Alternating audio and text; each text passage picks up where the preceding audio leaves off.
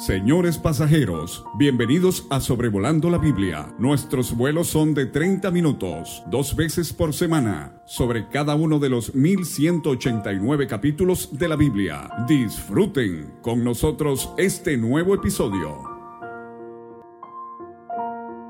Muy buenos días a todos, bienvenidos a Sobrevolando la Biblia para considerar en este día que Dios nos ha dado el capítulo 5 de jueces.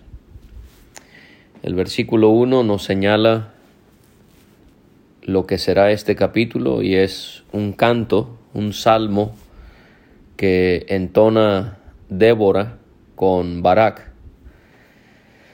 Este himno se enfocará en bendecir a Dios por el triunfo que Israel siempre tenía en él específicamente por la victoria que habían tenido sobre Císara, como se nos explicó muy claramente en el episodio pasado en cuanto al estudio del capítulo 4. Este es uno de los himnos que sobresalen en la historia de Israel en esta época de tiempo. Quizás sobresale con el canto de Moisés cuando Israel cruzó el Mar Rojo que encontramos en Éxodo 15. También encontramos, por ejemplo, el canto de israelitas eh, para David en primero de Samuel 18 en cuanto a sus victorias.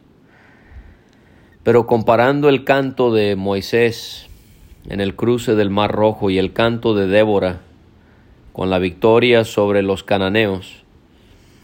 Quizás pudiéramos verlos de esta manera. El canto de Moisés nos hace pensar en nosotros cuando somos agradecidos a Dios por la salvación que Él nos ha dado en nuestro amado Señor Jesucristo.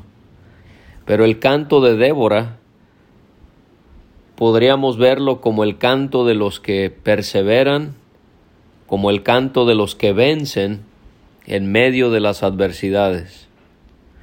Y nosotros como pueblo de Dios debemos ser personas que constantemente estemos cantando y debemos hacerlo con gran gozo. Charles Spurgeon, el predicador de Inglaterra, que fue usado grandemente por Dios y yo te sugiero que leas sus prédicas, sus libros, todo lo que él eh, escribió o predicó puede ser de gran bendición. Y él dijo, Débora cantó sobre el derrocamiento de los enemigos de Israel y la liberación concedida a las tribus. Tenemos un tema mucho más rico para la música. Hemos sido librados de peores enemigos y salvados por una mayor salvación. Que nuestra gratitud sea más profunda, que nuestro canto sea más jubiloso. O sea, si Débora pudo entonar estas palabras, sí fue increíble, pero Israel allí solamente estaba siendo librado de personas terrenales. Nosotros, en cambio, debemos ser personas dadas al canto para alabar a nuestro Dios, al pensar en cómo Él nos ha librado de enemigos tan terribles y poderosos como lo son el diablo, el mundo, el pecado. Debemos ser como Martín Lutero, que cuando el Papa, que era la figura de autoridad más importante en su entorno, en su tiempo, cuando el Papa lo amenazaba, Martín Lutero reunía a los hermanos para que pudiesen cantarle himnos al Señor. Era común que se publicaran poesías o cantos después de ganar una batalla. Dios dispuso que sólo este canto de Débora fuese preservado de esta época de los jueces.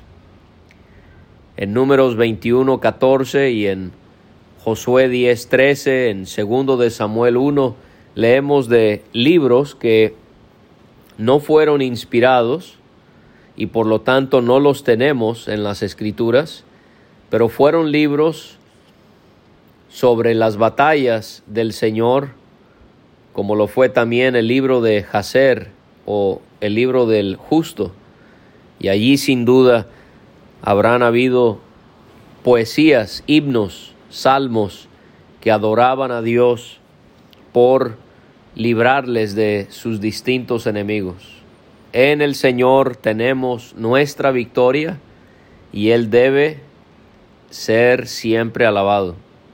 Débora es un ejemplo de una mujer que deseó en su corazón adorar a Jehová.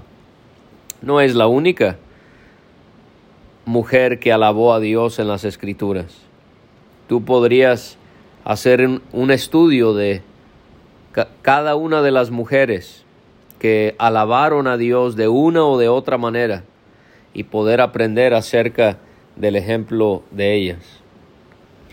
En este canto vemos distintos elementos de poesía hebrea.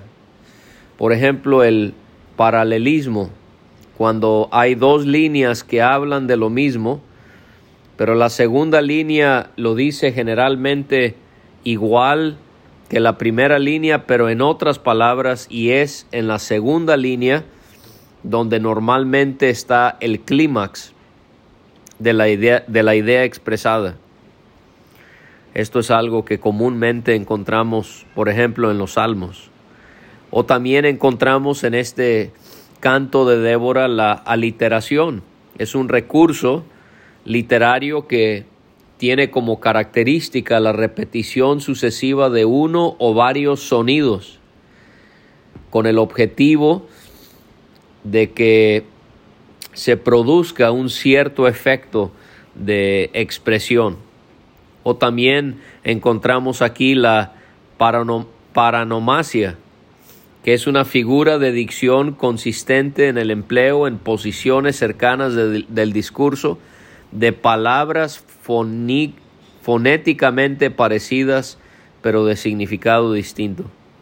Entonces tú podrías ir buscando ejemplos de esto en este capítulo. Y dice Débora, por haberse puesto al frente los caudillos en Israel, por haberse ofrecido voluntariamente el pueblo, load a Jehová. Ella aquí reconoce a los líderes y lo que ellos habían hecho por el pueblo.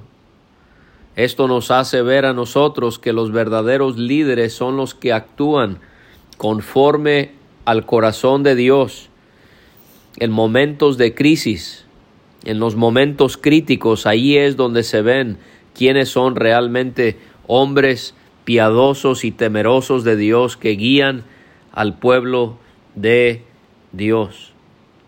Si los líderes actúan como deben, entonces el pueblo les seguirá para poder agradar a Dios y para hacer lo que ellos deben. Y aquí Débora alaba a Dios por los líderes y por la manera en la que ellos habían actuado. Y ella dice load a Jehová. Ese verbo load es alabar, es postrarse. Lo vamos a ver otra vez en el versículo 9 en relación a Dios.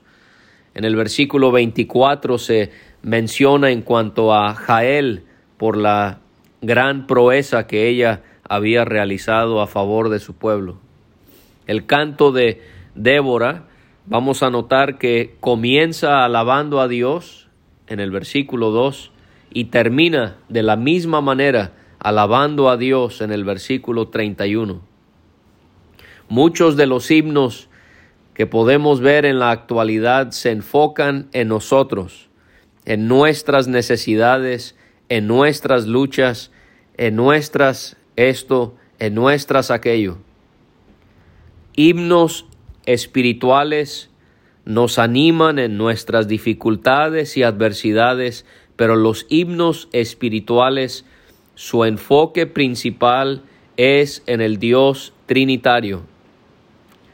Entonces cante himnos que alaben a Dios, que su enfoque sea nuestro deber de glorificarle a Él por lo que Él es y por lo que Él ha hecho por nosotros.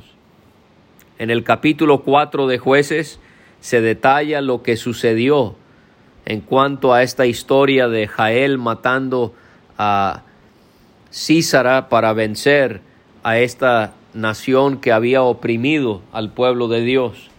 En este capítulo, capítulo 5, se alaba y se le agradece a Dios por lo que él había hecho. ¿Cuántas veces yo le he pedido a Dios? Dios me contesta, obra en su gracia y en su poder, y yo no he cumplido con adorar a Dios y con agradecerle a Dios por lo que Él ha hecho. Este capítulo nos enseña sobre la necesidad de adorar y de agradecer a nuestro Salvador. Y, e, y, ella, aquí ella está alabando a Dios por las obras que se vieron en los caudillos y en el pueblo cómo es que nuestro Dios es el Dios que controla todas las cosas, desde el más poderoso hasta el más débil, y Él debe ser adorado por esto. En el versículo 3 ella habla a los reyes y a los príncipes, les pide que oigan, les pide que escuchen, yo cantaré a Jehová, cantaré salmos a Jehová, el Dios de Israel. No importa qué tan importante sea una persona, sea rey, sea príncipe, todos deben doblegarse ante el Rey del universo y deben de honrarle, porque Él es el soberano Señor, Él es el Rey supremo, y Débora tiene esto muy claro en su mente. Y ella recuenta algo acerca del pasado que se relaciona con lo que acababan de vivir y se dirige a Dios y le dice, cuando saliste de Seir, oh Jehová, Seir es la tierra de Edom, la región del Sinaí. Y ella dice, oh Jehová, cuando te marchaste de los campos de Edom, la tierra tembló y los cielos destilaron y las nubes gotearon aguas. Ella mira hacia el pasado para describir las grandes obras de Dios que fueron semejantes a la que acababan de experimentar al triunfar sobre Javín. Y los montes, dice el 5, temblaron delante de Jehová, aquel Sinaí, delante de Jehová, Dios de Israel. Posiblemente está describiendo cuando recibieron la ley en el monte Sinaí, cuando se formalizó el pacto entre Jehová y el pueblo de Israel. En Deuteronomio 33, 2 dice el Señor, dijo Jehová, vino de Sinaí y de Seir les esclareció. Resplandeció desde el monte de Parán y vino de entre diez millares de santos con la ley de fuego a su mano derecha. Ese versículo nos podría confirmar que se está refiriendo al Sinaí y a Dios dándole a Israel la ley. En el Salmo 68 podemos encontrar que dice, oh Dios, cuando tú saliste delante de tu pueblo, cuando anduviste por el desierto, Sela, la tierra tembló, también destilaron los cielos ante la presencia de Dios, aquel Sinaí tembló delante de Dios, del Dios de Israel. Así que Dios, Él obró tan milagrosamente, tan poderosamente, tanto cuando Él le dio a Israel la ley y manifestó su gloria sobre aquel monte, como cuando Él derrotó a los cananeos en los días de Débora. En los versículos 6 a 8, Débora describe la condición de Israel bajo el yugo de los cananeos antes de que fuesen librados por el juez Samgar, del cual leímos en el capítulo 3 y versículo 31. Ella habla de cómo quedaron abandonados los caminos, o sea, dejaron de viajar. Los que andaban por las sendas se apartaban por senderos torcidos, dejaban de salir, de viajar para vender por causa de los ladrones, Posiblemente a eso se refiere. Las aldeas quedaron abandonadas en Israel, habían decaído. Quizás esto se refiere al hecho de que habían dejado de cultivar sus tierras. Hasta que yo, Débora, me levanté, me levanté como madre en Israel. Aquí podemos halagar, podemos reconocer de una manera positiva la iniciativa de Débora de levantarse y de hacer algo al respecto de la situación tan precaria en la que estaba su nación. Ella mostró una gran iniciativa y una gran valentía al levantarse. Y ella fue como madre en Israel por lo que hizo para el bienestar de Israel, como una madre lo hace. Ella les protegió, ella les cuidó y esto nos hace poder ver a Débora como una gran mujer que sirvió bien a su nación. Y ella también describe que en esa época de tiempo escogían los israelitas nuevos dioses. La guerra estaba a las puertas. Y ella pregunta, ¿se veía escudo o lanza entre cuarenta mil en Israel? Aquí encontramos una descripción de Israel, cómo ellos habían apostatado, cómo ellos habían dejado a Dios por seguir a estos dioses falsos. Y podemos ver cómo Israel no tenía armas. Quizás los cananeos se los habían quitado. Lo mismo quiere hacer el diablo con nosotros en cuanto a la armadura de Dios que tenemos disponible de acuerdo a lo que se nos describe en Efesios capítulo 6. Y podemos ver que Débora, ella dice, mi corazón es para vosotros, jefes de Israel, para los que voluntariamente os ofrecisteis entre el pueblo. Y otra vez ella manda, loada a Jehová. Otra vez vemos aquí a los líderes. En el versículo 2 fueron los, fue el pueblo que lo que se había ofrecido voluntariamente, pero aquí son los líderes. Ella habla a la clase eh, de la nobleza en Israel cuando ella habla de aquellos que cabalgan en asnas blancas, los que presidís en juicio y vosotros los que viajáis hablad. Ella quería que los nobles en Israel y que toda persona por lo que vamos a ver en el 11, pudieran hablar sobre los triunfos de Jehová. No importa quién somos, no importa qué hacemos, todos nos humillamos delante de la presencia del gran, temible Dios y debemos hablar sobre sus triunfos. Ella habla de los arqueros en los abrevaderos, como ellos también iban a repetir los triunfos de Jehová, los triunfos de sus aldeas en Israel. Entonces marchará hacia las puertas el pueblo de Jehová. Ella deseaba que los líderes le contaran a los habitantes de Israel todo lo que Dios había hecho por ellos.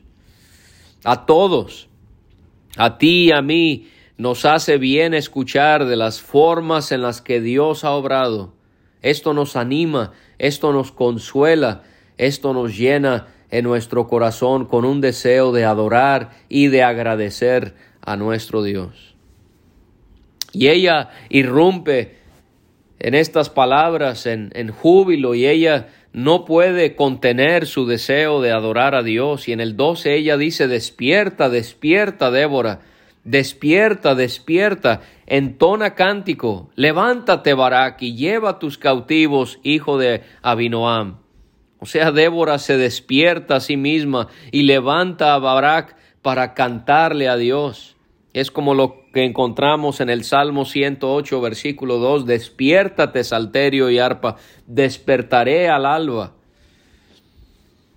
Entonces ella dice que marchó el resto de los nobles, el pueblo de Jehová marchó por él en contra de los poderosos. En los versículos 13 a 18, ella va a cantar sobre las tribus que sí ayudaron y sobre las tribus que no ayudaron. Las tribus que sí ayudaron habla de aquellos que están dispuestos a luchar en el nombre del Señor para su honra y su gloria, para poder pelear contra aquello que es en contra de la verdad, contra aquello que le quita la gloria al Señor. Y la pregunta es si tú y yo estamos dispuestos a ser como esas tribus que sí lucharon, que sí pelearon, o vamos a ser como las tribus que no lo hicieron. Porque esto se parece al tribunal de Cristo. Cómo se reconoce quiénes sí obraron y quiénes no. Y un día tú y yo vamos a estar delante del Señor. Y no importará qué excusa, qué explicación tengamos. La cuestión será analizar por qué no defendimos la gloria de Dios en todo momento. A veces nos va a costar amistades. A veces nos va a costar económicamente, nos va a costar estrés, nos va a costar todo tipo de cosas. Pero tenemos que ser como Efraín, tenemos que ser como Benjamín, como Zabulón, como Isaacar, como cada una de estas tribus que arriesgaron todo y salieron a pelear en esta gran batalla. Pero hubieron también aquellos que no lo hicieron. Por ejemplo, Rubén, Manasés, al este del Jordán, Dan, Aser, Gad. ¿Por qué te quedaste entre los rediles para oír los balidos de los rebaños? Rubén prefirió quedarse después de haberlo considerado, se quedó para ver su negocio y para disfrutar lo que le era agradable y placentero. Muchas veces nosotros podemos enfocarnos en aquello que es nuestro bienestar económico, en nuestra supuesta buena reputación, en lo que a nosotros nos llama la atención. Preferimos un estado de confort. Hermano, hermana, servir a Dios, quiero decirle, no hay una vida de confort. Es una vida de sacrificio tras sacrificio tras sacrificio. No seamos como estas tribus. Qué triste que la iglesia hoy en día se ve grandemente y horriblemente afectada por la indiferencia, por la, frialdad, la apatía, la insensibilidad, el desinterés. No estamos dispuestos a sufrir por el nombre de Jesús. Zabulón expuso su vida. Neftalí en las alturas del campo. Vinieron los reyes, dice Débora, canta en el 19. Y entonces pelearon los reyes de Canaán en Taanac junto a las aguas de Megido, mas no llevaron ganancia alguna de dinero. Y aquí en los versículos 19 a 23, Débora va a entonar palabras sobre la batalla y sobre una maldición que es puesta sobre la ciudad de Meroz. Y otra vez ella describe la, la, la impresionante omnipotencia de nuestro gran Dios. Desde los cielos pelearon las estrellas, desde sus órbitas pelearon contra Císara, los barrió el torrente de Sison, este arroyo, este río en la parte central de Israel, el antiguo torrente, el torrente de Sison, marcha, oh alma mía, con poder. Y resonaron los cascos de los caballos por el galopar, por el galopar de sus valientes.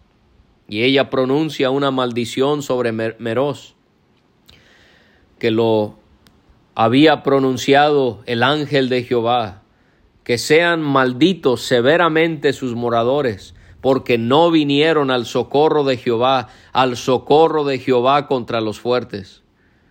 Meroz posiblemente fue un pueblo que era el más cercano a la batalla y fueron maldecidos por no haber peleado. Meroz va a ser contrastada con Jael, quien sí sirvió grandemente a Israel al matar a Císara. Y aquí es donde viene eso en los versículos 24 a 27. Débora, ella alaba, ella bendice a Jael, bendita sea entre las mujeres Jael, parecido a lo que leemos sobre María en el Nuevo Testamento. Bendita sea entre las mujeres Jael, mujer de Eber, Seneo, sobre las mujeres bendita sea en la tienda. ¿Cómo es que Císara pidió agua y ella le dio leche? En tazón de nobles le presentó crema. Tendió su mano a la estaca y su diestra al mazo de trabajadores y golpeó a Císara, hirió su cabeza y, la, y le horadó y atravesó sus sienes. Cayó encorvado entre sus pies. Quedó tendido. Entre sus pies cayó encorvado. Donde se encorvó, allí cayó muerto. Y en los versículos 28 a 30 se describe a la familia de Císara, específicamente a su madre, esperándole para que llegara a casa. Es posible que esto es cantado con un tono de, de sarcasmo. La madre de Císara se asoma a la ventana y por entre las celosías a voces dice, ¿por qué tarda su carro en venir? ¿Por qué las ruedas de sus carros se detienen? Se nota, la otra posibilidad es que se nota aquí que fue una mujer la que escribió este canto porque se enfoca en el dolor de una madre que pierde a su hijo. O sea que podría tomarse de las dos maneras, una o la otra, ya sea sarcasmo por el juicio de Dios cayendo sobre él, o podría ser la ternura de una mujer compadeciéndose de su madre. Las más avisadas de sus damas le respondían y aun ella se respondía a sí misma, no han hallado botín, y lo están repartiendo a cada uno una doncella o dos, las vestiduras de colores para Císara, las vestiduras bordadas de colores, la ropa de color bordada de ambos lados para los jefes de los que tomaron el botín. Ella se esperaba, se imaginaba lo mejor, pero realmente lo peor había ocurrido. Y el canto de Débora en el versículo 31 termina de la misma manera como comenzó. Así perezcan todos tus enemigos, oh Jehová, mas los que te aman sean como el sol cuando sale en su fuerza. Ella termina su canto otra vez, alabando a Jehová.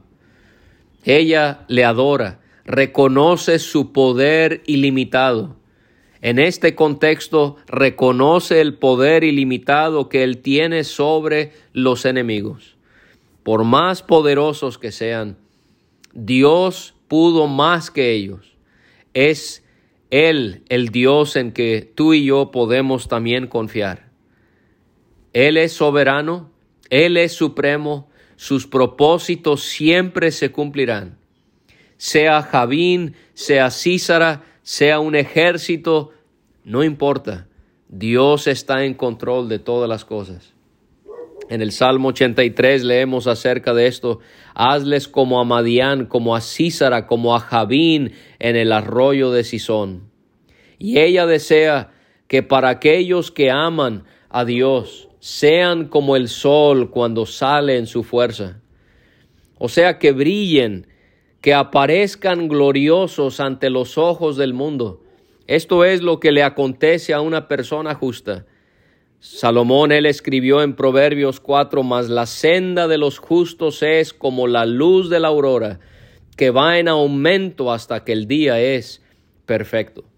Así que nosotros podemos ser como Débora, alabarle y adorarle y agradecerle por lo que él hace por las grandes proezas que Él hace a través de su infinito poder y también que podamos desear ser como el justo, como los que aman a Dios, que son como el sol cuando sale en su fuerza.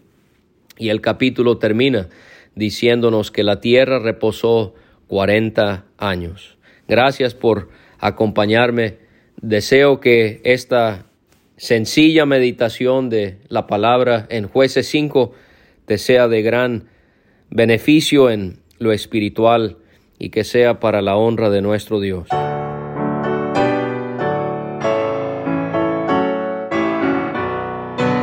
Muchas gracias por escuchar. Puede conseguir todos los episodios de Sobrevolando la Biblia en aplicaciones de podcast como Spotify o Pocket Cast para recibir dos audios por semana a su WhatsApp. Envíe un mensaje al más 52 322 349 2258 y no olvide añadir este número a sus contactos. Hasta la próxima.